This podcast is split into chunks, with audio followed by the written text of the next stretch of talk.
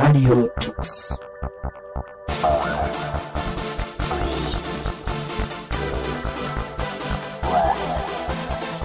The German Linux Radio, the German Linux Radio.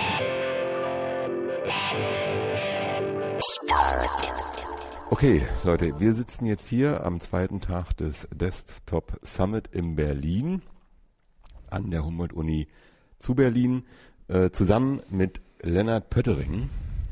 Äh, Lennart, du bist ja noch ein recht junger Mitstreiter, würde ich sagen. So ja. jung bin ich auch nicht mehr. Wie alt bist du noch? Du bist aber 30. Ja, du bist doch richtig jung noch.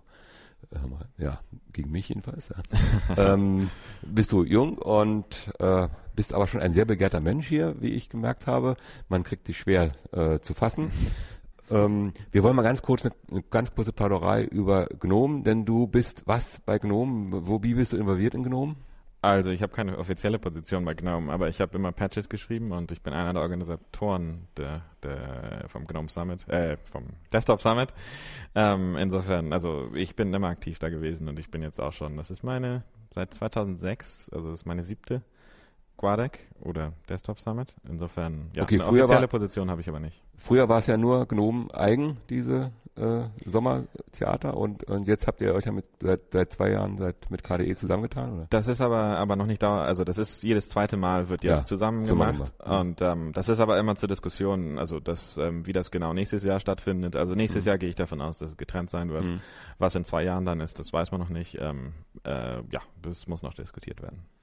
Okay. Ähm, Gnome 3.0 hat ja äh, viele Leute auf den Plan gerufen. Da ist ja einiges in Aufruhr geraten. Ich meine, so groß ist die Gemeinde ja weltweit nicht. Wenn jetzt äh, ein neues Windows rauskommt, kann ich mir vorstellen, dass da so ein großer Aufschrei passiert. Aber dass Gnome 3.0 jetzt in der Gemeinde so einen Aufschrei hier äh, fabriziert hat, ähm, kannst du das erklären? Also ich würde es erstmal nicht überbewerten, weil ähm, wir hatten schon schon ähnlich große Releases mitgenommen. Zum Beispiel GNOME 2 ähm, war ähnlich ähm, radikale Änderung von von GNOME 1. Und damals äh, gab es auch einige Leute, die haben das haben, haben GNOME 1 äh, forken wollen und haben das sogar auch getan, waren allerdings nicht besonders erfolgreich dabei, ähm, weil weil sie all diese Neuerungen, die mit GNOME 2 kamen, nicht gut fanden. Und ähm, bei einem von den Talks hier, ähm, da hat einer von den Präsentern auch sehr schön aufgelistet, ähm, ähm, halt so, so, so, so Quotes von Leuten, die, die halt gesagt haben, oh mein Gott, dieses neue Gnome, das ist so schlimm, wir wollen unser altes Gnome wieder zurückhaben. Und dann hat er irgendwie ähm, sieben Slides später ähm, halt irgendwie erklärt, ja, das waren die Quotes von Gnome 2 und nicht von Gnome 3. Insofern, ja, wir sind hier nicht an einer neuen Position in der Geschichte wirklich. Ähm, wir hatten das alle schon mal und äh, das hat mit GNOME 2 wirklich gut funktioniert, weil zum Beispiel Linus Torvalds war einer von denjenigen, der sich damals über GNOME 2 beschwert hatte. Und äh, jetzt ist er derjenige, ähm, der also ich war, keine Ahnung, das haben wir ja vorher hier besprochen, aber Ja. Linus Torvald hatte ja ähm, letzte Woche so öffentlich Ja, gesagt, dass öffentlich. er GNOME 3 nicht besonders gutiert. Aber Linus Torvalds ist, der jetzt halt GNOME 2 wieder zurückhaben will, wo GNOME 3 ähm, äh, gekommen ist. War damals einer der Kritiker von GNOME 2. Aber er war ja zwischenzeitlich dann bei äh, auf dem KDE hat er selbst verwendet, hat aber Gnome Also- dann extra äh, Gnome 2 wieder zum Schluss genommen, weil ihm äh, der Wechsel bei KDE, also er scheint für Wechsel nicht ganz so gut geschaffen Genau. zu sein. Aber wenn man das dann halt so sieht und die Geschichte sieht und dass das nicht neu ist, dann dann wird, die- kommt man zu dem Schluss, dass ja, wir müssen auf, auf, auf, auf, auf Kritik hören, keine Frage. Aber das ist jetzt nicht, nicht, nicht wirklich eine neue ähm, Sache, die wir noch nicht hatten. Ähm, Änderungen rufen immer Kritik hervor. Schlicht und einfach, weil sie Änderungen sind. Aber ähm, was wichtig ist, ist halt, dass wir gute Gründe dafür haben. Und das haben wir. Ähm, und ähm, man kann diese Gründe auch nachvollziehen. Also wenn man, wenn man zum Beispiel sich die Mühe macht und wissen will, warum GNOME 3 sich so verhält, wie es sich verhält, dann ähm, im GNOME Wiki gibt es die gesamten Design-Studien, Design, Design-Ideen, die dort ähm, aufgefasst sind, Mockups und also das heißt so, so grafische Benutzeroberflächen designt worden sind, diskutiert worden sind. Das kann man alles nachvollziehen. Das ist alles dokumentiert.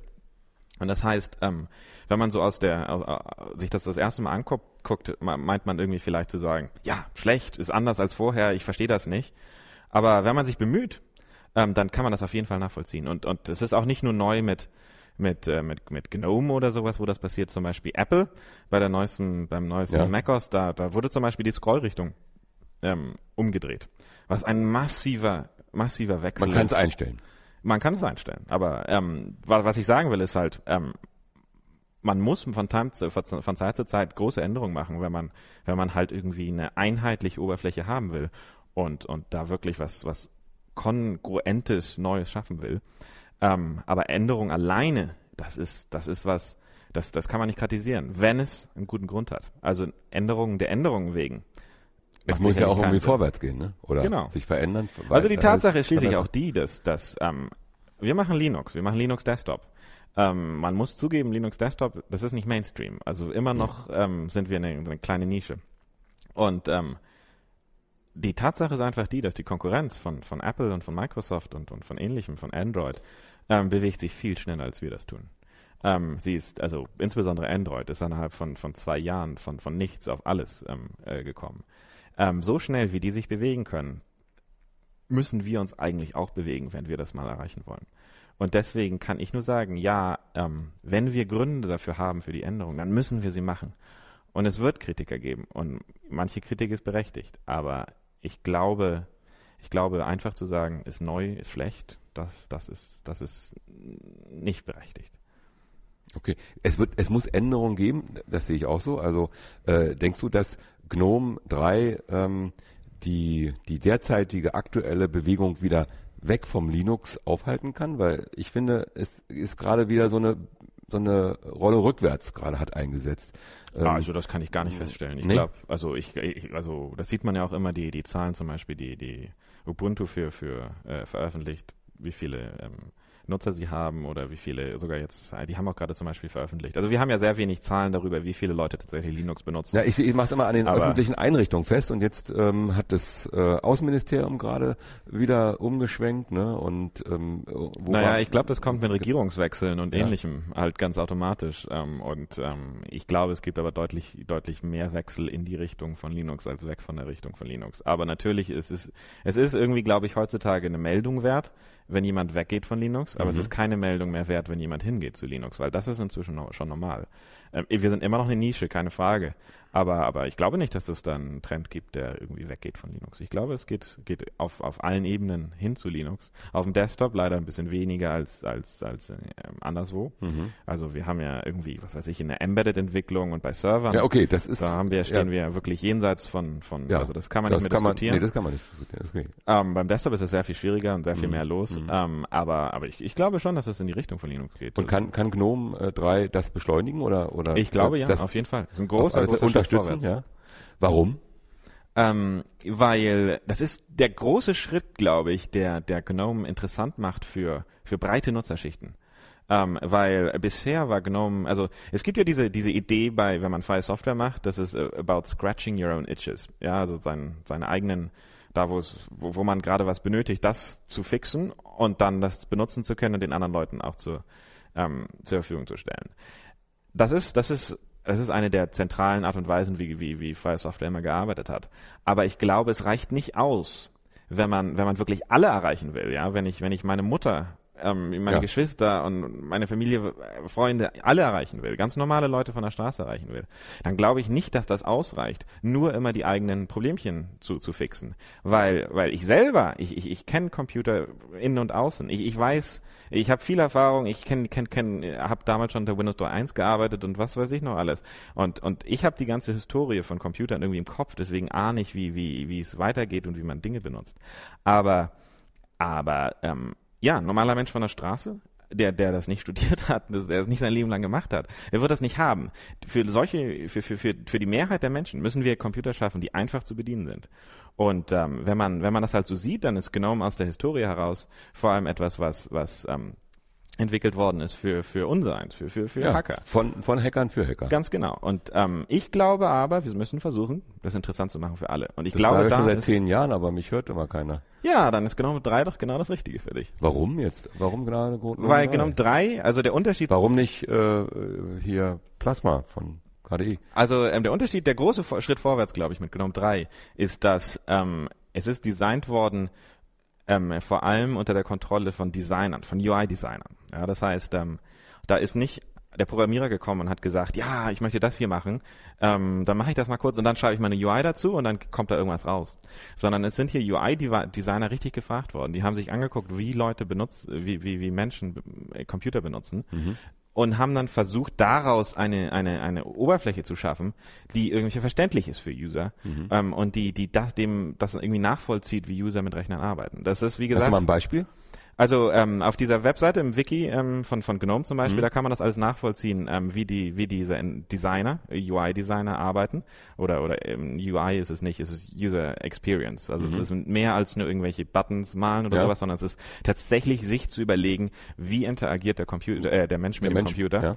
Ähm, Wie geht er daran? Was, was würde er als nächstes gerne machen Also ich selber- wo würde er suchen? Genau, ich selber bin ja kein kein ähm, dich, kann UX-Designer. man, dich kann man auch nicht als ähm, äh, normalen User betrachten. Naja, die User Experience ähm, Designer, die sind auch äh, ja auch keine normalen User, sie sind dem User Experience Designer, aber sie beschäftigen sich halt den ganzen Tag damit Mit den Menschen. mit den Menschen, die es hinterher benutzen sollen. Und ähm, ja, also das heißt, die die Aufgabe, also das, was gemacht worden ist bei GNOME 3 ist, dass wir uns überlegt haben, für wen schreiben wir das alles?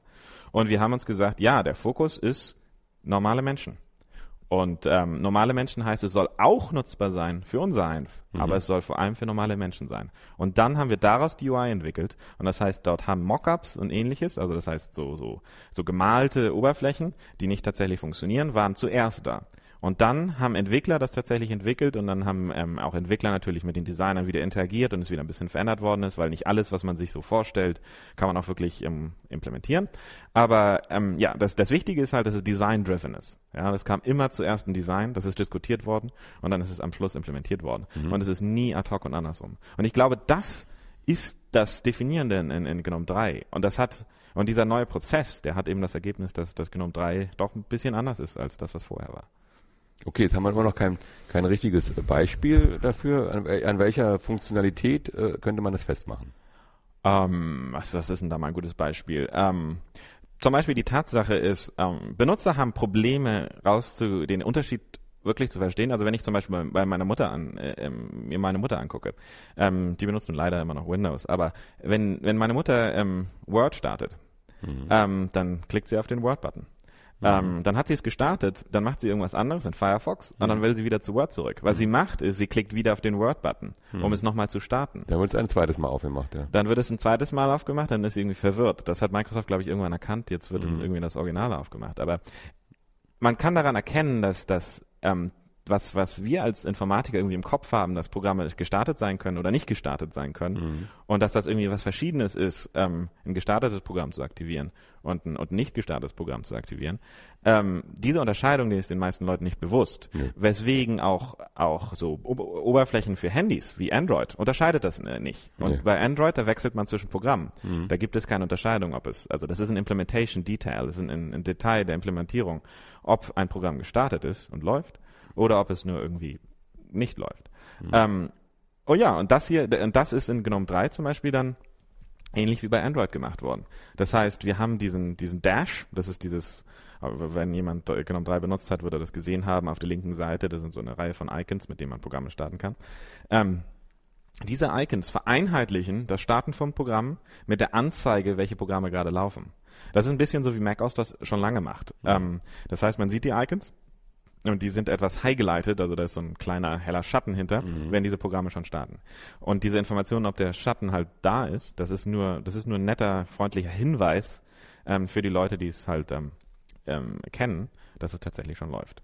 Aber ja, das ist zum Okay, das Beispiel. ist aber keine neue äh, Funktionalität, die irgendwie weltbewegend ist, sondern ist eine Sache, die ist schon lange bekannt und wird jetzt also auch mit bei euch benutzt sozusagen. Ähm, ja, also man, man braucht nicht zu glauben, dass GNOME 3 wirklich komplett neue, ähm, an allen, an allen Ecken und Kanten komplett, komplett neue, neue Ideen implementiert. Aber so klingt's ja manchmal in, in der Reaktion der Menschen. Es würde jetzt irgendwas ganz anders funktionieren. Ja, es ist ja, funktioniert ja auch anders häufig, ähm, weil unter Linux hat er standardmäßig wurde immer diese Unterscheidung gemacht zwischen laufenden Programmen und nicht laufenden Programmen, was irgendwie, glaube ich, mal bei Windows 95 so ungefähr eingeführt worden ist.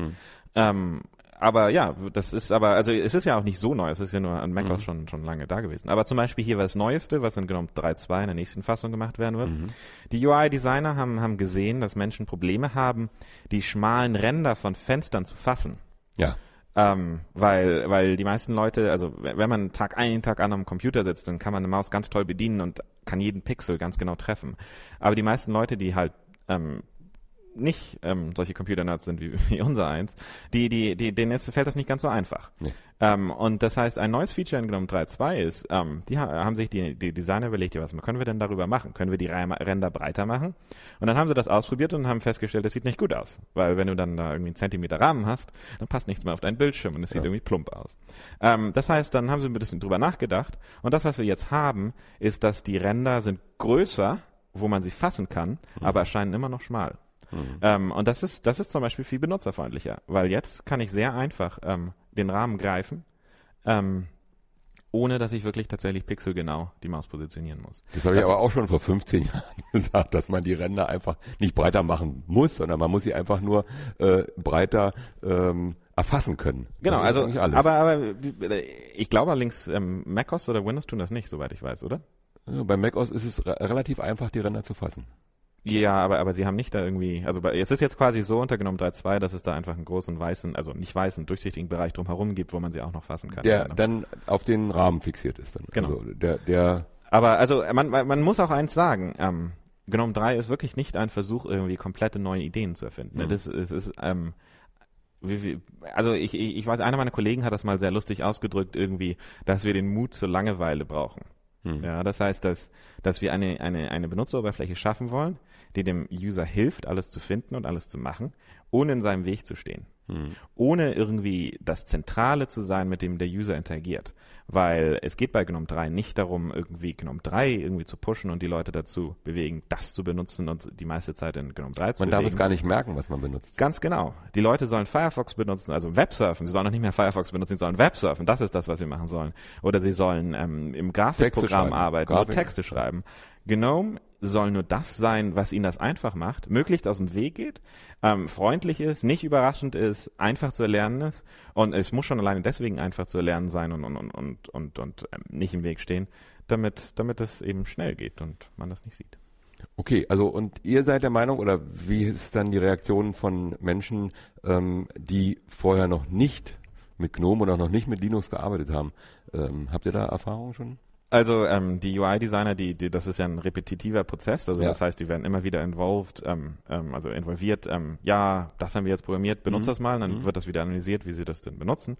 Ähm, das heißt, da ist ein ähm, da ist ein ständiger Prozess, dass, dass, dass wir das halt beobachten. Also wir machen ja irgendwie äh, Re- Releases an, an, an gewissen Stellen, aber das, das heißt noch nicht, dass tatsächlich irgendwie die Entwicklung zwischendurch stoppen würde. Das ist halt die, die Entwicklung geht an und wir beobachten das natürlich. Also ähm, es ist uns ja bewusst, dass es viel Kritik an der Stelle gibt und, und Ne, viel die von der Kritik kommt ja meistens von den Nerds, ne? weil sie sagen, äh, viele am lautesten von den Ja, Nerds. weil, weil, weil die, die Nerds können nicht mehr in der alten Art und Weise arbeiten, wie das oder, oder ist das abgeschaltet worden, weil immer gesagt wird, es wurde Nein, nur man- bestimmte Nerd-Sachen wurden abgeschaltet. Ist das so?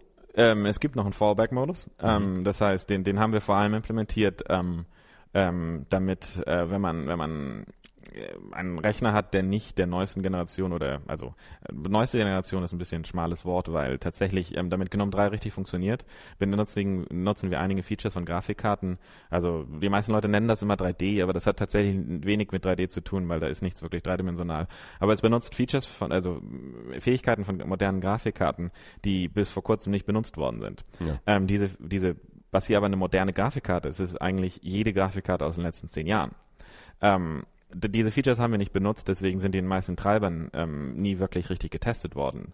Ähm, und weil sie nicht getestet worden sind, waren sie meistens ziemlich fehlerhaft. Was ähm, erstmal alles korrigiert werden musste zu GNOME 3 und wir haben immer noch Probleme mit manchen Grafikkarten dabei.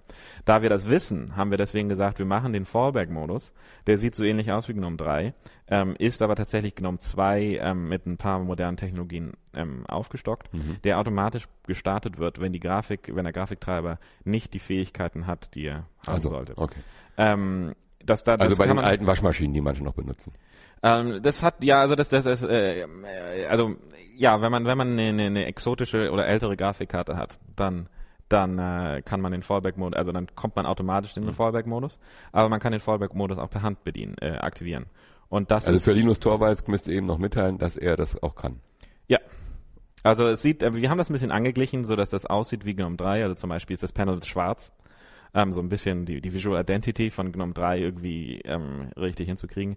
Aber es ist tatsächlich, es ist, es ist, ähm, die meisten Oberflächenelemente sind die von GNOME 2. Okay, also das ist jetzt äh, sozusagen äh, für die Nerds, die können zurückfallen, aber können die Nerds auch was Neues benutzen? Gibt es was Neues für die? Ähm, also man, man, also die, die, das ist ja nicht so, dass Gnome 3 nicht für die Nerds wäre. Gnome 3 ist für alle.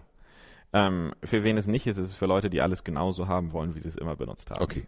Ähm, aber ähm, ich denke, ich denke, Gnome Shell, also Gnome 3, bietet auch viele, viele Möglichkeiten für, für Leute, die, die sich ihre eigenen Oberflächen zusammenentwickeln wollen, weil es ist relativ einfach, Gnome Shell zu verändern. Es ist ähm, die meiste Oberfläche davon ist in JavaScript geschrieben, eine Programmiersprache, die, die ja, vermutlich eine der beliebtesten Programmiersprachen der Welt. Ähm, und man kann die Oberflächenelemente damit bearbeiten und ähm, auch eine Reihe von anderen Webtechniken, also zum Beispiel ist da jetzt viel CSS drin, ähm, kann man damit die UI verändern. Und es gibt dafür auch schon auch viel Erweiterung. Ähm, wenn ich das jetzt richtig verstanden habe, wird es auch bald eine Extension-Webseite für GNOME Shell geben, Mhm. mit der man äh, ähm, so Erweiterungen ähm, für GNOME Shell runterladen kann, die dann hoffentlich eine etwas höhere Qualität haben, also die so ein bisschen ähm, überprüft worden sind von, von den GNOME Shell Entwicklern upstream, dass sie sauber sind und dass sie, dass sie gut funktionieren, keine Viren haben, aber auch, auch hohe Qualität haben. Ähm, und ähm, ja, in die Richtung wird das gehen. Ähm, und dann, dann, ja, wenn man ein Hacker ist und gerne sich wirklich seine UI selber zusammenstellt und darin viel Arbeit stecken will, dann hat man die Möglichkeit, ähm, ähm, das ist eingebaut in, in, in GNOME Shell. Und da gibt es viele, viele Features. Zum Beispiel ähm, kann man eine spezielle Tastenkombination drücken und dann bekommt man die, ähm, ein, ein Introspection-Fenster von GNOME Shell, in dem man JavaScript-Befehle direkt eingeben kann und äh, ja, den Inhalt von GNOME Shell angucken. Also richtig Okay. introspecten. Also da können die Nerds sich weiterhin verdingen, wenn sie möchten, ähm, in dieser Richtung und müssen gar nicht zurückfallen in- die alte. Ja, Welt, sie müssen natürlich nur bereit sein, JavaScript zu lernen. Okay. Also man muss auch mal vom C wegkommen äh, und vielleicht mal was anderes machen. Ob nun JavaScript das Nonplusultra ist, weiß man nicht, aber äh, ich denke mal, andere Sp- Sprachen sind äh, genau noch so möglich. Äh, Ähm, nicht ganz, also die, die Oberflächenelemente, also wie alles zusammengesteckt wird sozusagen, das ist in JavaScript JavaScript. implementiert und Mhm. äh, mit sehr viel, mit sehr viel G-Object, also das ist Mhm. automatisch da drin. Aber also man, man möchte das schon mit JavaScript okay, machen. sollte ähm, man schon tun. Ähm, Ist die beste Wahl. Okay, wenn ihr da Grafikkarten ähm, Treiber verändert habt, ähm, was uns ja immer als Radio so ein bisschen ähm, ja, Schmerzen bereitet, ist ja äh, die, das Handling des Tones äh, unter Linux. Ähm, hat da GNOME was mit angefasst in, in der Dreier-Version? Äh, Gibt es da irgendwelche äh, Bearbeitungsmodule, Sachen, die den Ton betreffen? Also ähm, ich selber habe ja sehr viel an Audio gearbeitet ähm, und bin der Autor von Pulse Audio. Ähm, Pulse Audio ist jetzt nicht direkt ein GNOME-Projekt. Nee. Ähm, ich bin irgendwie GNOME-Entwickler und ich habe das immer, immer die GNOME-Integration äh, Integration von Pulse Audio habe ich immer selber für gesorgt, aber in GNOME 3 kam da jetzt nicht direkt was Neues. Also die, die Oberfläche für die Konfiguration von, von, von, von Sounds ist ein bisschen abgedatet worden, aber da ist jetzt nichts wirklich komplett Neues in der, in der Gegend. Und es gibt ja auch äh, unheimlich wenig, äh, also äh, Treiber, wenn man so sagen will, für ähm, Audiokarten, Audio-Hardware und so weiter. Das ist immer schlecht, unter Linux überhaupt einzubinden. Ähm, also das ist deutlich besser geworden. Also wir, wir hatten immer da, damit, damit Probleme. Man sollte nie vergessen, irgendwie, die, der gesamte Audio-Stack von Linux wird irgendwie von, von dreieinhalb Leuten maintained. Ja. Ähm, also der, der, der generische Audio-Stack, also der Teil von, von, von, von Audio-APIs, die, die alle Programme ähm, benötigen. Ähm, und ähm, es steckt halt wenig Geld drin in Audio. Und das heißt, ähm, ähm, jede Woche bringt ein, äh, jede Woche bringt ein, ein Hardware-Hersteller Eine neue Karte. eine neue Grafik, äh, Soundkarte Ja, ja, raus.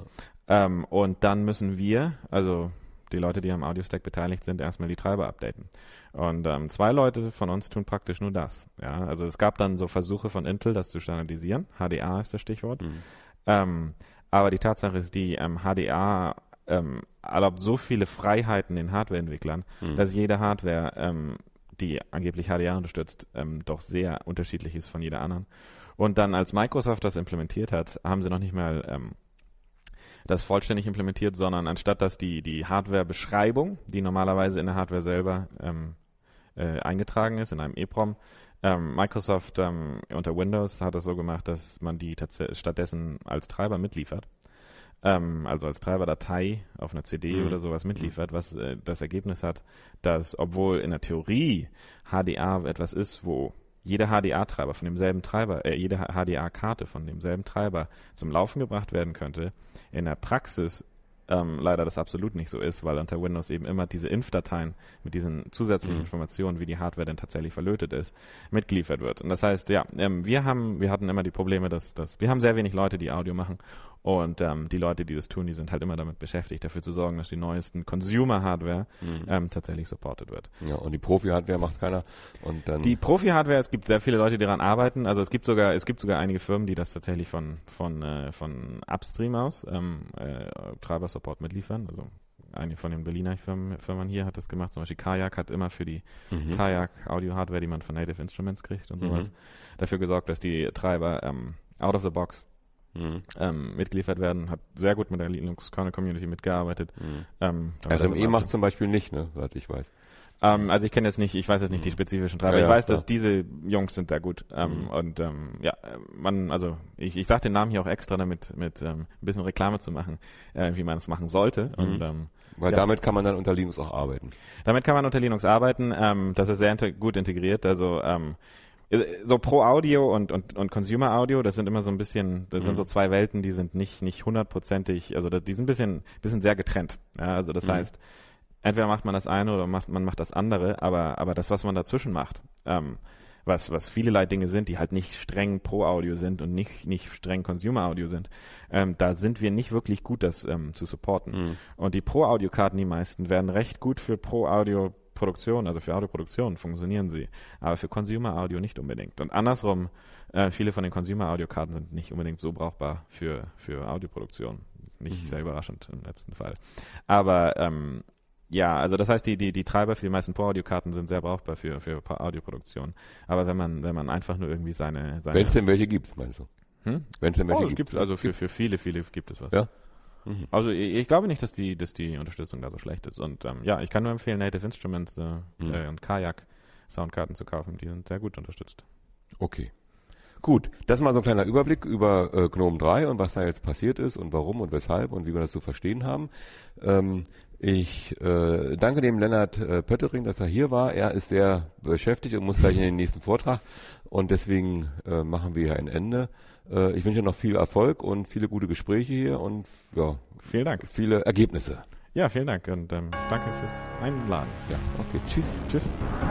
Das war eine Sendung von Radio Tux, herausgegeben im Jahr 2011 unter Creative Commons bei Non-Commercial Sharealike.de. Lieder sind eventuell anders lizenziert. Mehr Infos auf radiotux.de.